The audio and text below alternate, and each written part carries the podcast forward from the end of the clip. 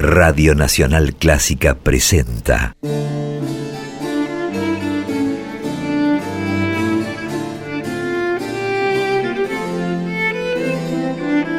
Clásica en La.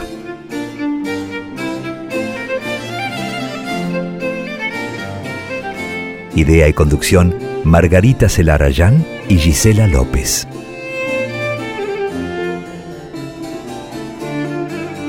Hola, ¿cómo están? Comenzamos Clásica en La, el espacio que cada jueves dedicamos a compartir creaciones, historias, trayectorias de compositoras y de directoras de todos los tiempos. Somos dos las encargadas de este programa, yo soy Margarita Celarayán y mi compañera es Gisela López. ¿Cómo estás, Gisela? Margarita, buenas tardes para vos, buenas tardes a cada oyente de esta nueva entrega de Clásica en La. Estas dos horas de música clásica escrita por mujeres y también donde escucharemos la carrera de aquellas directoras de orquestas que han existido y las que hoy transitan por el ambiente musical clásico, a veces tan complejo. Esto en todo el mundo, claro. Encuentro semanal que ocurre aquí en FM 96.7, Nacional Clásica, desde Buenos Aires, Argentina, a donde vos, a donde ustedes estén. ¿Empezamos, Margarita? Sí, Gise, ya mismo nos ponemos en marcha y habitualmente quienes nos conocen saben que empezamos con un recorrido histórico, a veces elegimos una compositora para conocer su historia, su trayectoria y sus creaciones. Y este año empezamos también a realizar recorridos históricos a través de algún eje temático, un género musical, un periodo. Y hoy elegimos un tema que a mí me pareció fascinante y espero que a ustedes también. A mí me encantó. que es el de compositoras que, por razones que todos podrán imaginarse, eligieron publicar, dar a conocer sus composiciones con seudónimos que de alguna manera disimularan su género. Claramente, de esta manera, en otra época se vivenciaba toda la demostración de la fuerza y de las imposibilidades para las mujeres de poder. Sobre todo componer, dejar este legado musical que hoy tratamos de rescatar gracias a la curaduría y a la producción general de Margarita Celarayán, que buscó varias de ellas y yo creo, Marga, que seguramente habrá algún otro programa que pueda hacer a partir de estas obras que encontraste, donde estas mujeres debieron cubrir su nombre, su nombre y apellidos para cuidarse en una sociedad tan diferente a la de hoy, pero que en realidad ha marcado muchísimo a las mujeres también, las compositoras, en este momento. Así que, ¿cómo empezamos este recorrido por esas mujeres que debieron ponerse un seudónimo para que su obra llegara hasta nuestros días muchas veces. Mira, va a ser un recorrido extenso, va a comenzar en el siglo XVIII, nos va a llevar hasta el siglo XX, vamos a recorrer también diferentes regiones, diferentes geografías y el recorrido va a empezar en Múnich en la primera mitad del siglo XVIII.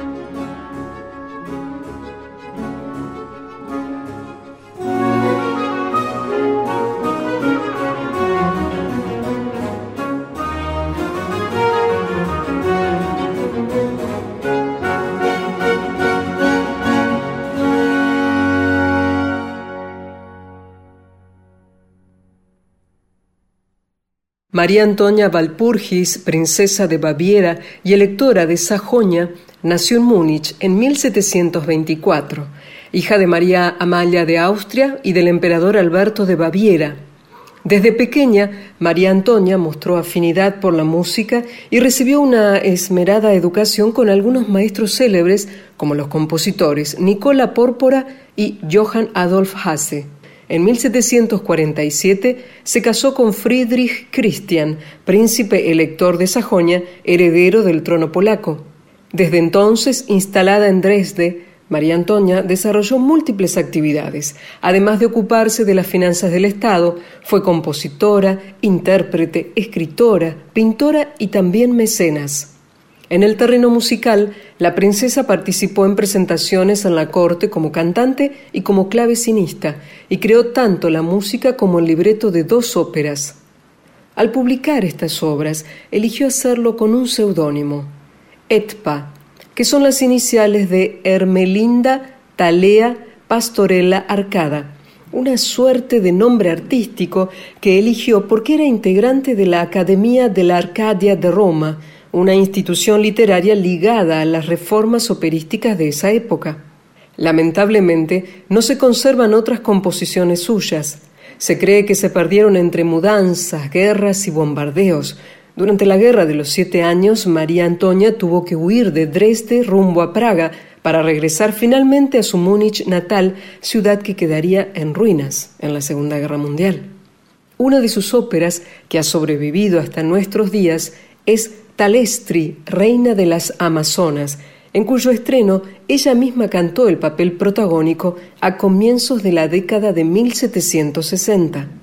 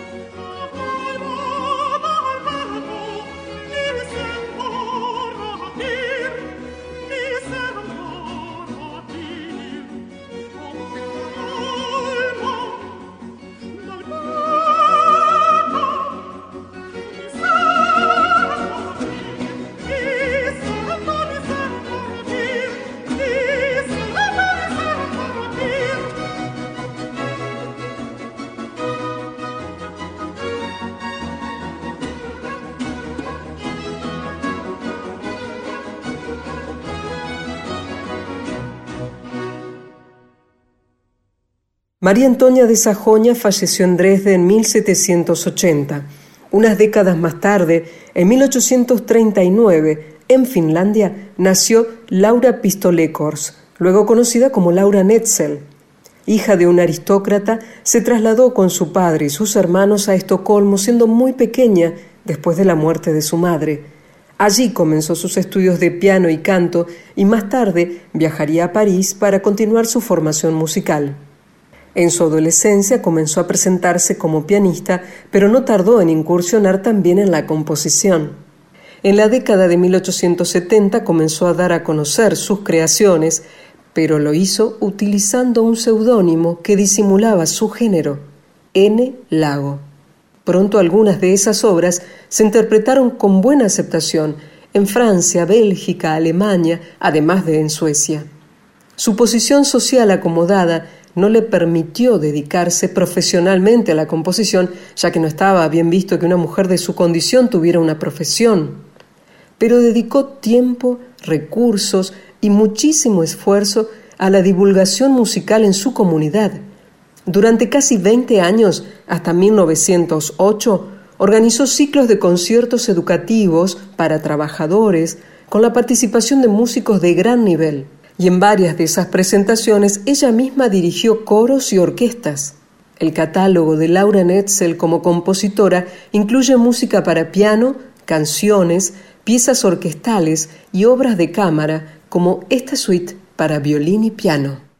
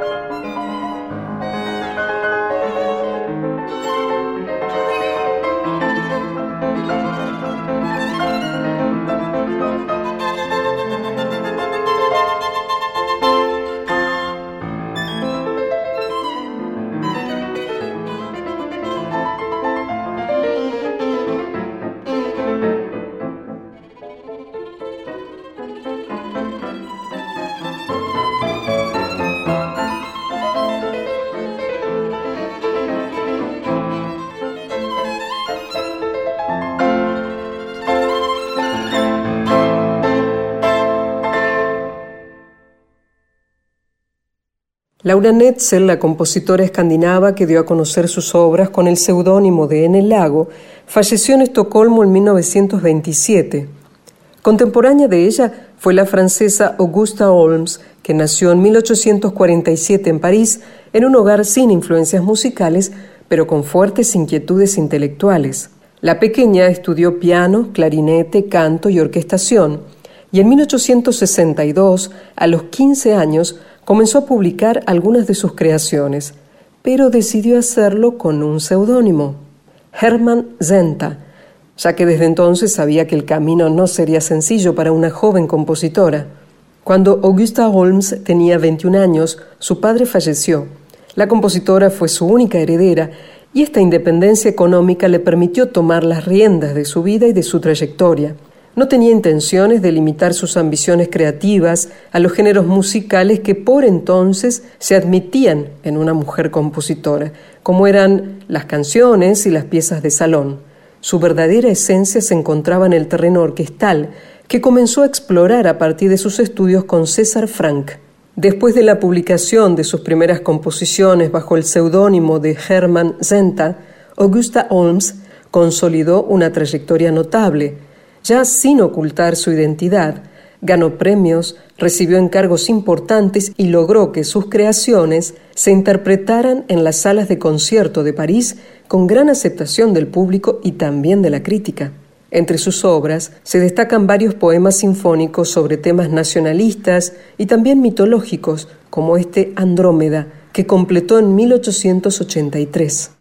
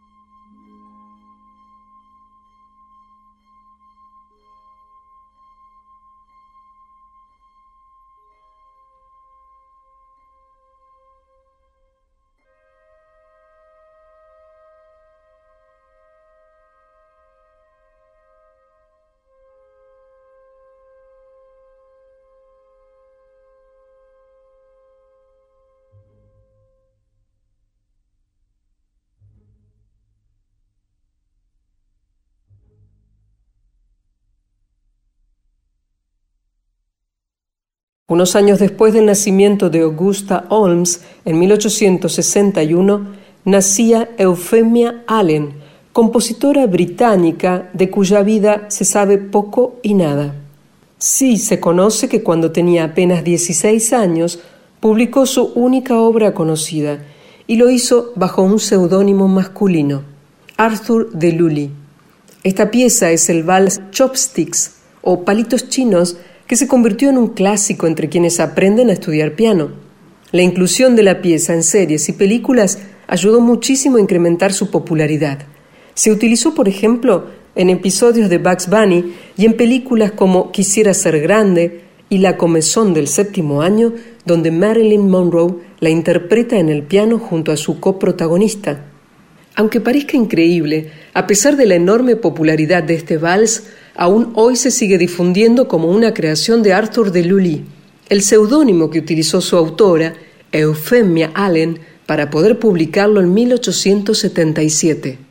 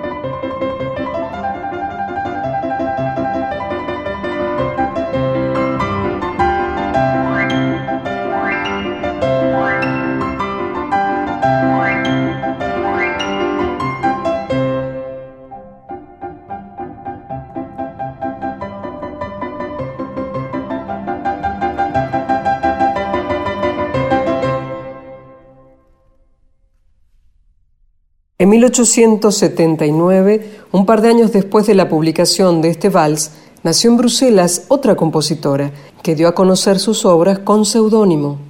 Nos referimos a Irene Regin Wieniawska, hija menor del célebre violinista y compositor polaco Henryk Wieniawski, quien eligió firmar sus creaciones con un nombre que disimulase su género, Poldowski. La muchacha estudió en el Conservatorio de Bruselas, se desempeñó como pianista y comenzó a publicar las canciones que componía cuando era todavía adolescente. En 1896 se instaló en Londres, donde se casó con un aristócrata y también allí comenzó a divulgar todas sus obras. Más tarde viajó a París para estudiar con Vincent Dandy y en esa ciudad publicó, siempre con el seudónimo de Poldowski, varias de sus canciones, principalmente sobre poemas de Paul Verlaine. Durante su vida, sus creaciones se interpretaron en conciertos en Inglaterra, Bélgica, Francia, España y también en Estados Unidos. Además de canciones, Irene Wieniawska, alias Poldowski, escribió piezas para piano y músicas de cámara, aunque muchas de esas obras no se publicaron y varios manuscritos se perdieron. Después de su muerte en 1932, su música cayó en el olvido pero en los últimos años, varios intérpretes como el contratenor Philip Jaruski comenzaron a rescatar sus creaciones para difundirlas entre el público del siglo XXI.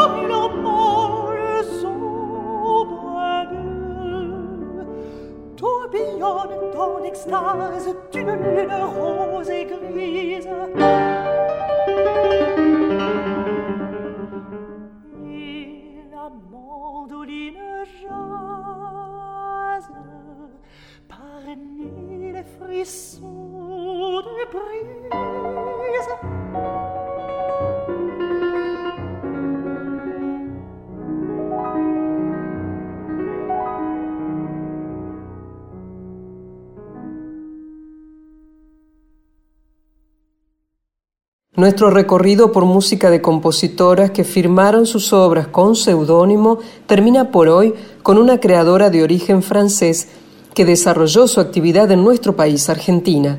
Nos referimos a Nenette Pepon, que compuso la música de decenas de las canciones y piezas que interpretaba su marido Atahualpa Yupanqui, pero que ella publicó con un seudónimo masculino, Pablo del Cerro compositora, pianista, investigadora, letrista, Paul Antoinette Pepin Fitzpatrick, apodada Nenette desde pequeña, nació en 1908 en la isla de San Pedro y Miquelón, en actual territorio canadiense, por entonces aún una colonia francesa.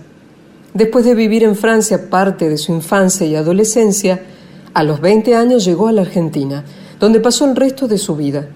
Aquí Nenet estudió piano en el Conservatorio Nacional, colaboró con la etnomusicóloga Isabel Aretz y emprendió una trayectoria como pianista clásica que la llevó a realizar giras de conciertos por diversas ciudades del país. Después de una presentación en Tucumán, en una de esas giras en 1942, conoció a Atahualpa Yupanqui, que se convertiría en su compañero de toda la vida. A partir de ese momento, abandonó su carrera como pianista y se dedicó a componer muchas de las obras que interpretaría su marido. Además del machismo imperante, hubo otro factor que incidió en su decisión de publicar esas piezas con seudónimo.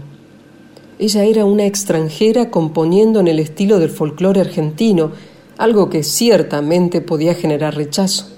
Eligió entonces publicar con el seudónimo de Pablo del Cerro. Así firmó decenas de canciones en coautoría con su marido y compuso al piano varias piezas instrumentales que Atahualpa Yupanqui transcribió para guitarra. Nenette Pepin falleció en Buenos Aires en 1990.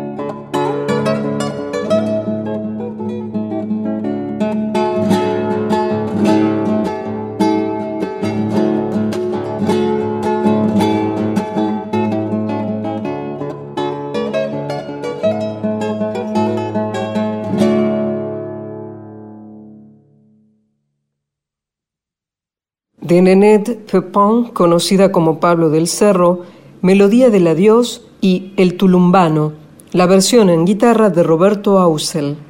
Y antes, durante la primera hora de Clásica en La, compartimos otras obras de compositoras que en su tiempo firmaron sus creaciones con seudónimos. De María Antonia Valpurgis, princesa de Baviera, electora de Sajonia, que publicó sus obras con la sigla ETPA, obertura de la ópera Talestri, Reina de las Amazonas, en la versión de la Academy of Ancient Music dirigida por Richard Egar, y de la misma ópera el aria Dame ti en la versión del contratenor Oleg Besinskik, el ensamble Capilla de Basdorf, dirigidos por Daniel Deuter. De Laura Netzel, que firmó sus obras como En el lago, nacida en 1839 y que falleció en 1927, tercer movimiento de la suite para violín y piano, opus 62, en la interpretación de Malin Broman en el violín y Simon Crawford Phillips al piano también de Augusta Holmes, compositora que firmó algunas de sus obras con el seudónimo Hermann Zenta, nacida en 1847 y que falleció en 1903, Andrómeda. La interpretación a cargo de la Orquesta Filarmónica de Renania Palatinado, dirigidos por Samuel Friedman además de Euphemia Allen, que utilizó el seudónimo Arthur de Lully, nacida en 1861 y fallecida en 1949, Chopsticks, palitos chinos, aquí la versión en el piano de Lang Lang. Y finalmente, de Irene Regine Wieniawska, también conocida como Poldovsky, nacida en 1879 y que falleció en 1932, mandolina Aquí la versión a cargo del contratenor Philippe Jaruski y en el piano Jérôme Ducros.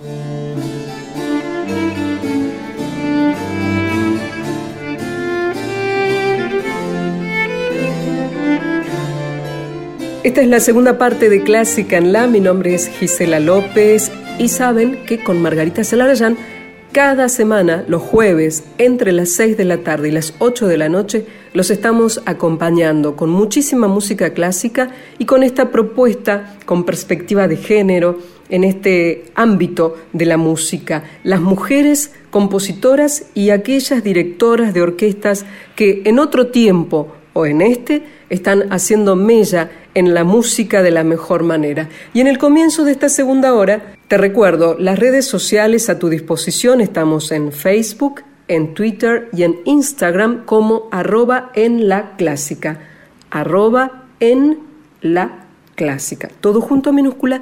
Y así nos podés seguir, podés ponernos like, podés ver lo que publicamos, los eventos que promovemos, aquellas propuestas que queremos revalidar a través de nuestras redes también están presentes y claro, detalles de nuestros programas. Además, compartirte que gracias a la gestión de la dirección de Radio Nacional Clásica tenemos la posibilidad de ofrecerte nuestro trabajo estas dos horas en un podcast. Al día siguiente ya lo tenés en Spotify y también en la plataforma iTunes. Cualquiera de estas dos maneras podés escuchar cada programa emitido en el año 2021. Por lo pronto de todo este año están ya presentes de esa forma, así que nos podés escuchar donde quieras a la hora que vos tengas ganas y por el dispositivo que más te lleves bien. Y en el comienzo de esta segunda hora compartamos un momento del concierto ocurrido en Londres el 5 de agosto pasado en el marco del festival BBC Proms. ¿Qué ocurría allí? Mirga Graginite Tila dirigió un concierto que incluyó la sinfonía de una notable compositora del siglo XX. Estamos hablando de la británica Ruth Gibbs, quien vivió entre 1921 y 1999.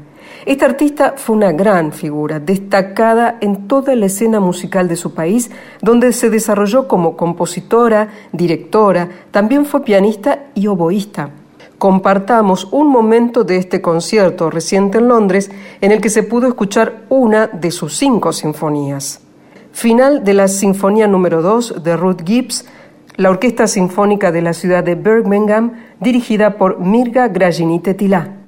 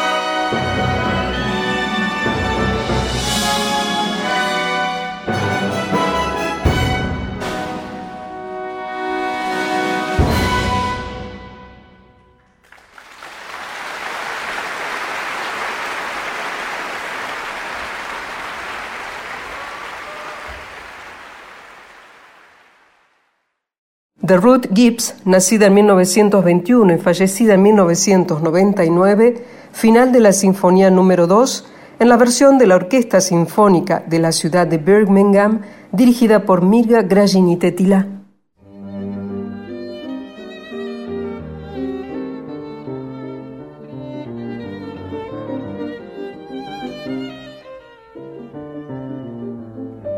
Seguimos en clásica en la y quienes nos siguen habitualmente, quienes nos escuchan todos los jueves, saben que por lo general tratamos en algún momento del programa de dedicarnos a alguna directora de la actualidad o del pasado. Tratamos de repasar sus trayectorias y de compartir algo de música, centrándonos por lo general en aspectos artísticos, aunque también en algunos casos compartimos algunas historias de vida.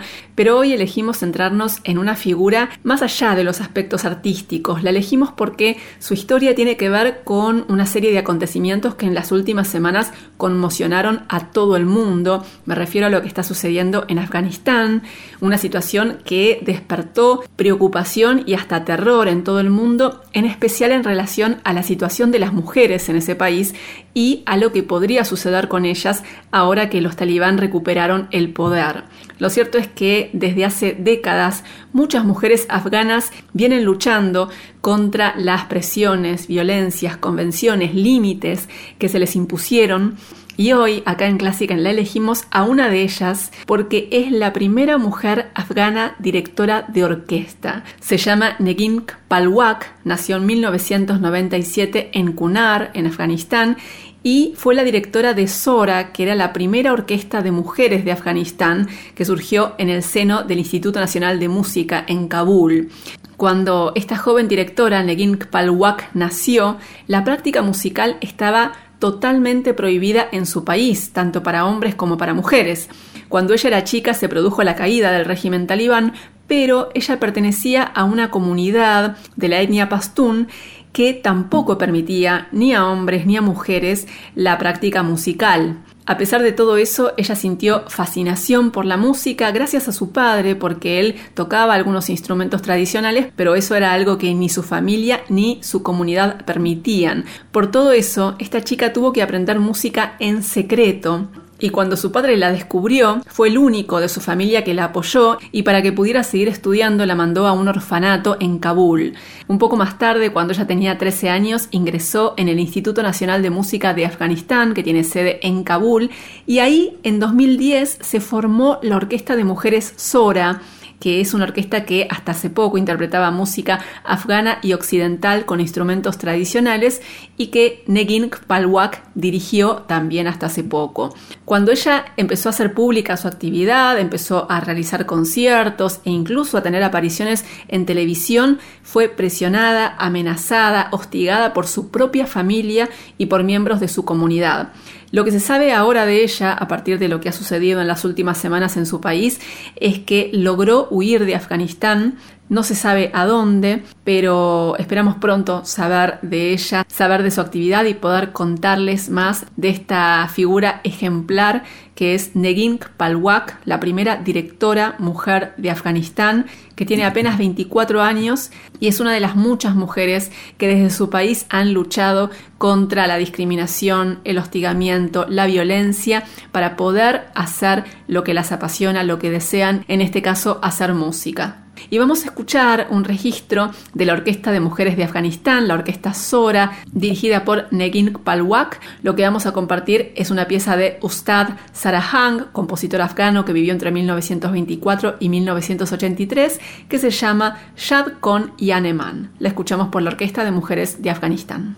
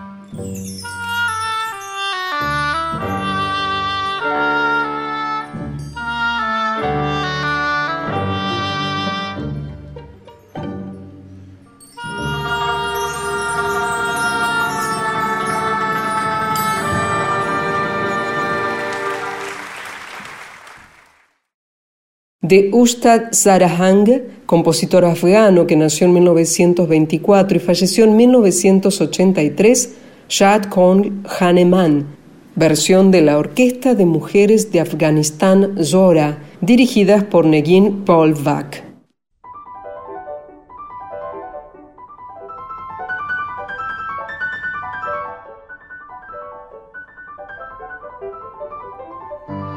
Seguimos en clásica en la y en agosto del año pasado, hace ya más de un año, entrevistamos a una musicóloga, flautista y docente española que se llama Sakira Ventura, porque en aquel momento ella presentó una herramienta que ella misma desarrolló, que es un mapa virtual que permite explorar a cientos de compositoras de todo el mundo, conocer sus historias, también escuchar sus creaciones es una herramienta que se puede consultar en la web de Sakira, que es sbmusicology.com. Y hace poco, este mapa, que se llama Mapa de Creadoras de la Historia de la Música, volvió a ser noticia porque un medio inglés muy importante, que es el diario The Guardian, le dedicó una nota y a partir de eso muchos otros medios de todo el mundo no especializados en música clásica mencionaron este mapa creado por Sakira Ventura y gracias a eso se habló de compositoras de toda la historia de la música en muchísimos medios. El año pasado, cuando conversamos con Sakira Ventura, el mapa incluía unas 300 compositoras. Hoy, un año después, incluye más de 500. Ella fue actualizando durante todo este tiempo la herramienta y es impresionante y completísima la información que se puede encontrar ahí. Les reitero la web sbmusicology.com.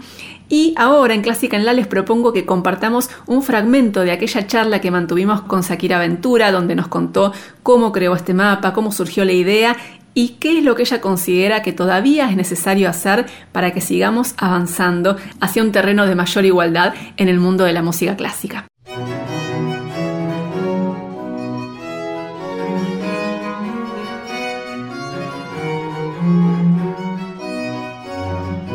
Sakira Ventura es muy joven, tiene 27 años, es flautista, profesora, investigadora, es egresada del Conservatorio Superior de Música Joaquín Rodrigo de Valencia, completó el máster en Patrimonio Musical de las universidades de Granada, Oviedo y la Universidad Internacional de Andalucía y actualmente realiza su doctorado en la Universidad de Castilla-La Mancha.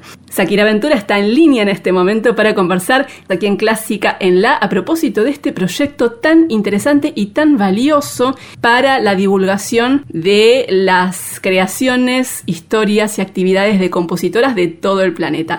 Sakira, ¿cómo estás? Te saluda Margarita Celarayán aquí en Radio Nacional Clásica de Buenos Aires. Hola, ¿qué tal, Marga? Encantada de saludarte.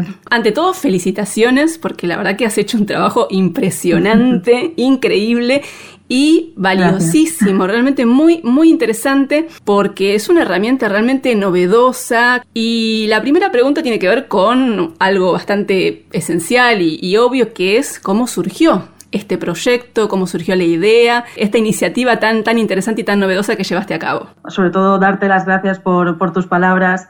La verdad es que el confinamiento ha dado para mucho. Eh, realicé una playlist en Spotify de 100 composiciones de mujeres y por la buena aceptación que tuvo entre mis followercitos y followercitas de Twitter, que son melómanos insaciables, pero que en muchos casos me reconocían ser incapaces de citar a más de cinco compositoras, decidí dar un pasito más allá y que quedara simplemente con el nombre de la compositora y la pieza que yo había seleccionado de ella en esa lista de reproducción. Por lo que localizar a todas esas autoras en un mapa me pareció un sistema mm, bastante ilustrativo, podríamos decir, porque de esa manera quien lo consulte va a descubrir eh, qué música sonaba con autoría de mujer en un sitio y en un momento determinado. Y es realmente una herramienta, como decías, que permite acceder a este universo tan amplio y en el que falta tanto por conocer, ¿no? De las, de las creadoras, de las compositoras.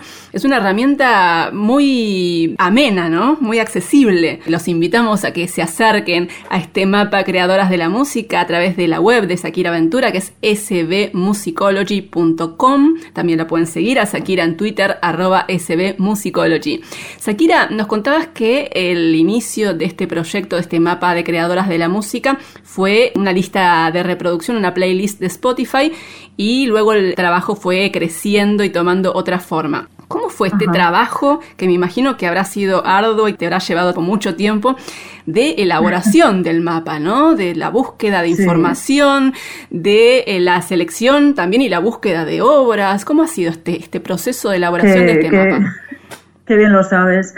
Primero eh, creé las fichas de, esas 100 compositoras de, de, la playlist con su nombre y apellidos, el lugar, fecha de nacimiento y de muerte si procedía, enlace de su biografía en Wikipedia. Lo que ocurre es que, claro, descubrir vidas tan apasionantes y música de grandísima calidad engancha, por lo que continué ampliando a las autoras, como tú bien dices, con un proceso eh, bastante arduo de, investigación. Me he hecho con una bibliografía bastante, bastante grande para poder cotejar todos estos datos.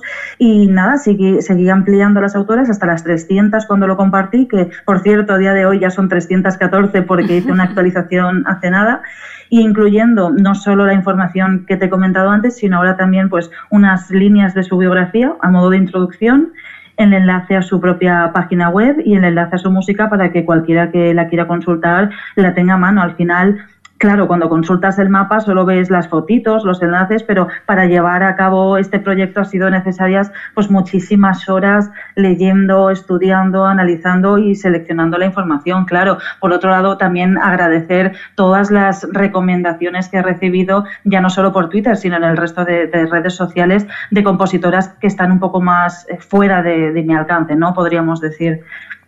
Claro, porque mm, donde más se ha indagado y se ha avanzado en el estudio y en el rescate también de las compositoras que han existido y que existen hoy, los focos han sido en Europa principalmente y también Estados Unidos, pero hay otras partes del mundo, por ejemplo en, América Latina también hay muchas compositoras desde el siglo XIX en adelante que todavía falta conocer y falta muchísimo para que se las dimensione en todo su valor. Estamos conversando con Sakira Ventura, creadora de un proyecto, una herramienta interesantísima para la divulgación de las creaciones de compositoras, que es un mapa que ella tituló Creadoras de la Música, que puede consultarse, les reiteramos, en el sitio web sbmusicology.com. Sakira, ¿cómo comenzó tu interés por eh, la revalorización de las compositoras? Pues, a ver, por, desgracia fue demasiado tarde, para serte sincera. Ahora lo pienso y ojalá haber empezado mucho antes a analizar los contenidos de, las asignaturas que cursaba o, o los programas de los conciertos a los que asistía o en los que yo misma tocaba sin embargo, no fue hasta que empecé la especialidad de musicología que comenzó a despertarse esa especie de conciencia ¿no? que me hacía más crítica respecto a la información que se me proporcionaba. Enseguida entendí que los contenidos que estaban establecidos en esta carrera eran los que eran y que poco o nada iba a poder hacer yo como estudiante en ese momento para cambiarlo, pero en la medida de, mis posibilidades eh, sí trataba de llevarme a este terreno todas las actividades voluntarias que se me requerían, tanto en la carrera como después en el máster ya una vez empezada mi etapa como docente, la cosa ha cambiado mucho y desde un primer momento he tratado de ofrecer eh, una perspectiva igualitaria de género a mis alumnos y alumnas, independientemente de la asignatura que me tocara dar. Claro, porque recordamos a los oyentes que tal vez sintonizaron cuando ya comenzó la charla que Shakira Ventura es flautista, es docente, es investigadora. Y es interesante lo que nos contás, Akira, porque lo cierto es que eh, todas hemos tomado conciencia de lo desigual que ha sido el mundo de la música académica, como todo el resto de las esferas en términos de género. Pero nos hemos dado cuenta tarde porque, bueno, hemos aprendido una historia en la cual las mujeres no han aparecido en ámbitos protagónicos, digamos. O sea que es todo un trabajo que hay que desandar para lograr que estas mujeres sean parte de la historia de la música, ¿no? Eso es, eso es. Eh, al final eh, es lo que te decía, me, da rabia haberme dado cuenta tan tarde, pero mejor tarde que nunca, ¿no? Y sobre todo eh, reflexionar sobre ello y los que nos dedicamos, no sé, a la divulgación, pero a la docencia también, tratar de poner nuestro granito de arena para que las, las futuras generaciones eh, tengan por lo menos la posibilidad de, de aprender desde una perspectiva igualitaria, con, con, referentes y sin la omisión de figuras y, de, de, información valiosísima que, hoy por hoy me consta que todavía falta. Totalmente. Sakira, sabemos que hiciste un trabajo sobre la ópera de Francesca Caccini, La liberazione di Ruggero dall'isola d'Alcina, la liberación de Ruggero de la isla de Alcina. Vamos a escuchar en un rato el prólogo de esta ópera, pero antes te quería preguntar acerca de tu vínculo con esta obra, con esta ópera de Francesca Caccini y acerca del trabajo que hiciste sobre ella. Sí, precisamente mi, trabajo de investigación eh, de musicología está dedicado a la obra de esta compositora italiana del barroco temprano, Francesca Caccini, porque es que me parecía terrible que hubiera tardado tantísimo tiempo en conocerla, siendo que está reconocida como la primera mujer en componer una ópera. Y más aún, después de conocer su historia, tenía claro que quería hacerle mi, pequeño homenaje y fue mediante un análisis eh, retórico-musical de, su ópera, La Liberazione di Ruggiero. Así que mm, hice un análisis exhaustivo de, la música y del texto que la acompaña en esta ópera para tratar de demostrar que efectivamente la música de esta composición, mediante figuras retóricas, ejemplifica el mensaje del libreto con la finalidad de sugestionar y emocionar al oyente, por lo que estamos delante de una composición grandiosa por muchísimos motivos.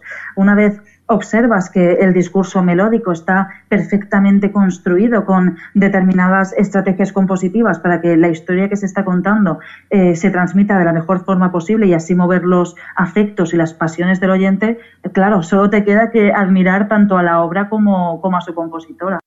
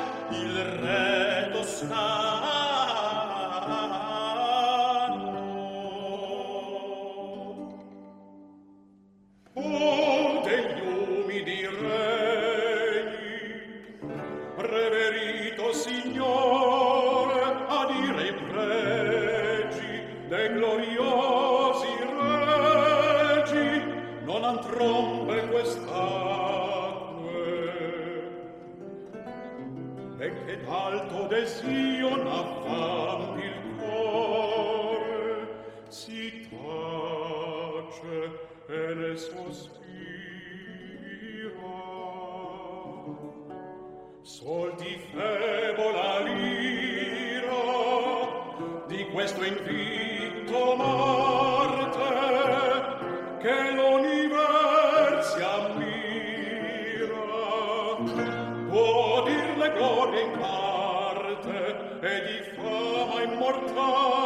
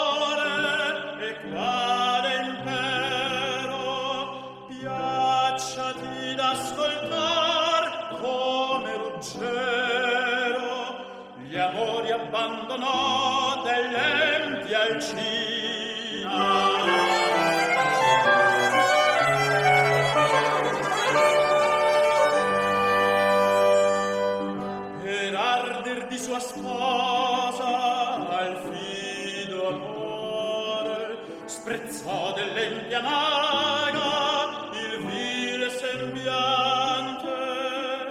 Ma gn'anima virtù di reggio amante fie il giocondo al re.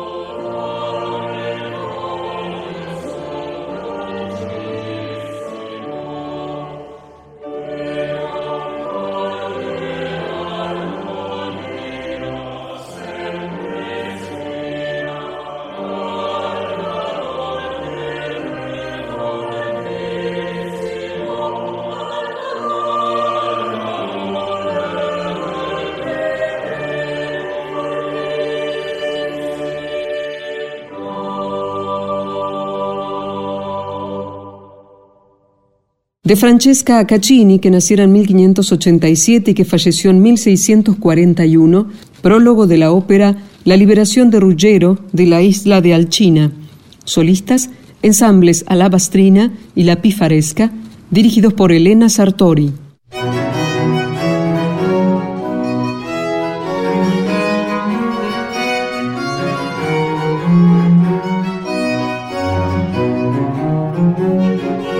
Seguimos conversando con Shakira Ventura, flautista, docente, investigadora española, que hace poco dio a conocer un proyecto interesantísimo y muy valioso para la divulgación de las creaciones de compositoras, que es el mapa Creadoras de la Música, un mapa virtual que se puede consultar en el sitio web sbmusicology.com.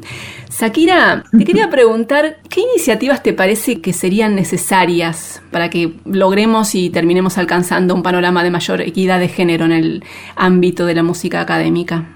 Desde luego, muchas cosas tienen que cambiar para que lleguemos a, la equidad, desde los niveles más bajos de los estudios musicales hasta en el ámbito profesional. En el grado elemental de música, por ejemplo, los alumnos y las alumnas deberían poder interpretar música de, de compositoras. Ya después, en el grado profesional, además, deberían conocer a mujeres intérpretes de su propio instrumento que puedan tomar como referentes. Y ya en el grado superior deberían poder formarse con unos manuales de historia de la música donde aparezcan eh, integradas en el texto mujeres del ámbito musical que sea al mismo nivel que los hombres. Es que solo con una buena formación se van a crear profesionales que ayuden a corregir eh, todas esas lagunas que la historiografía ha creado en el momento que ha narrado los sucesos de la historia siempre desde la perspectiva de los hombres. Ya a partir de ahí, evidentemente, eh, sería fantástico que los gestores y las gestoras culturales se obligaran a sí mismos a programar anualmente pues un 50% composiciones de hombre y un 50% composiciones de mujer, porque las hay, no pueden ponernos excusas al respecto, sobre todo con esta web francesa que ha nacido recientemente y que rescata una barbaridad de obras de mujeres.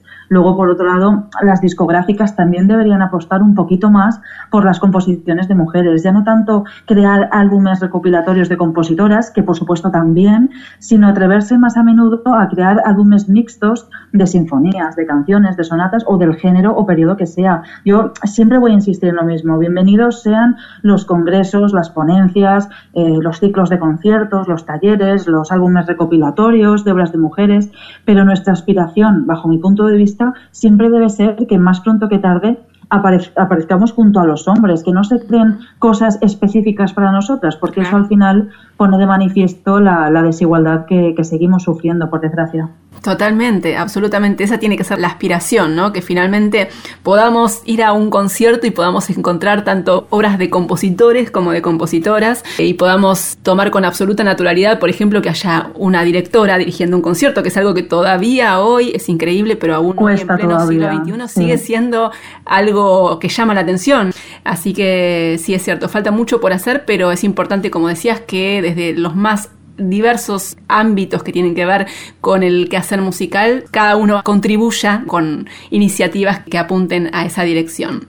Shakira Ventura, me imagino que te voy a poner en un aprieto si te pregunto sobre tus compositoras favoritas, pero algo ya sé porque estuve indagando y sé que, por ejemplo, Luis Farranc es una compositora que te gusta, que te interesa. Me llama la atención y desde luego sí que me pones en, en un aprieto porque es una pregunta que, siempre hacen, ¿no? Eh, ¿Cuáles son tus compositoras favoritas? Y yo no suelo querer decirlo porque al final condicionas a los demás y parece que solo vayan a escuchar eh, lo que tú estás recomendando. Pero sí.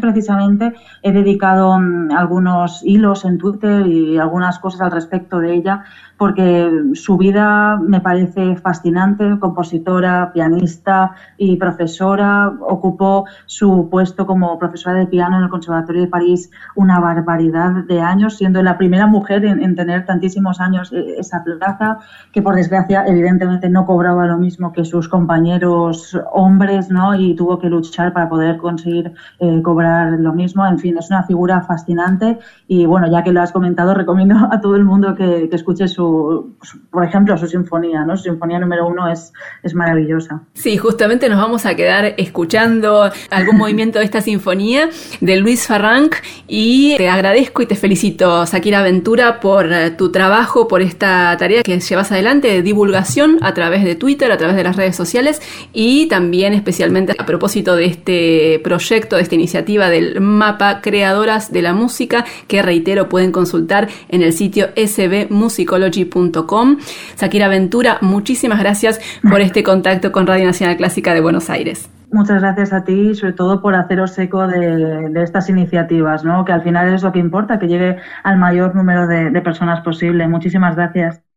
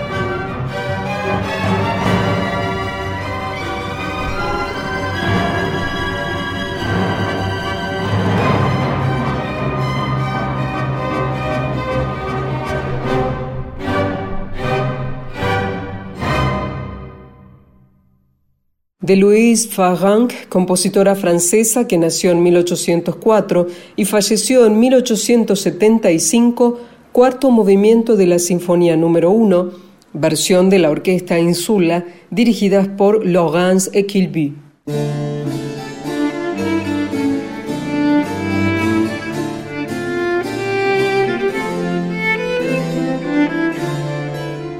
Estos son los minutos finales de nuestra emisión de Clásica la, como cada jueves de 18 a 20 horas aquí en FM 96.7, Margarita. Sí, Gise, hoy empezamos con un recorrido histórico que nos llevó a conocer historias y creaciones de varias compositoras que, por razones que todos conocemos, tuvieron que en su momento dar a conocer, y publicar sus creaciones con seudónimos masculinos o que disimularan su género. Compartimos obras de varias de estas compositoras desde el siglo XVIII hasta el siglo XX. Después estuvimos escuchando música de la compositora británica Ruth Gibbs. También compartimos la historia de la primera directora de orquesta afgana, Negin Polwak, y de su actividad al frente de la orquesta De Mujeres de Afganistán.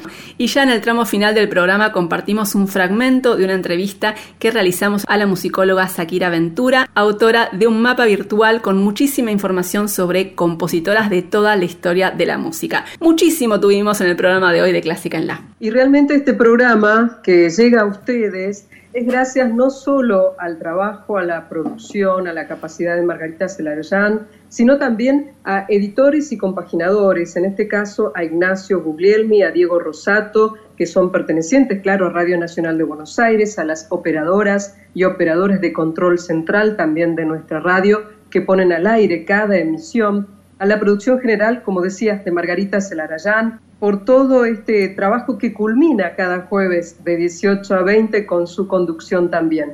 A ustedes, a vos, por estar a través de la radio y también oyéndonos como podcast en Spotify o también en iTunes, en esas dos plataformas. Mi nombre es Gisela López. Que estemos bien.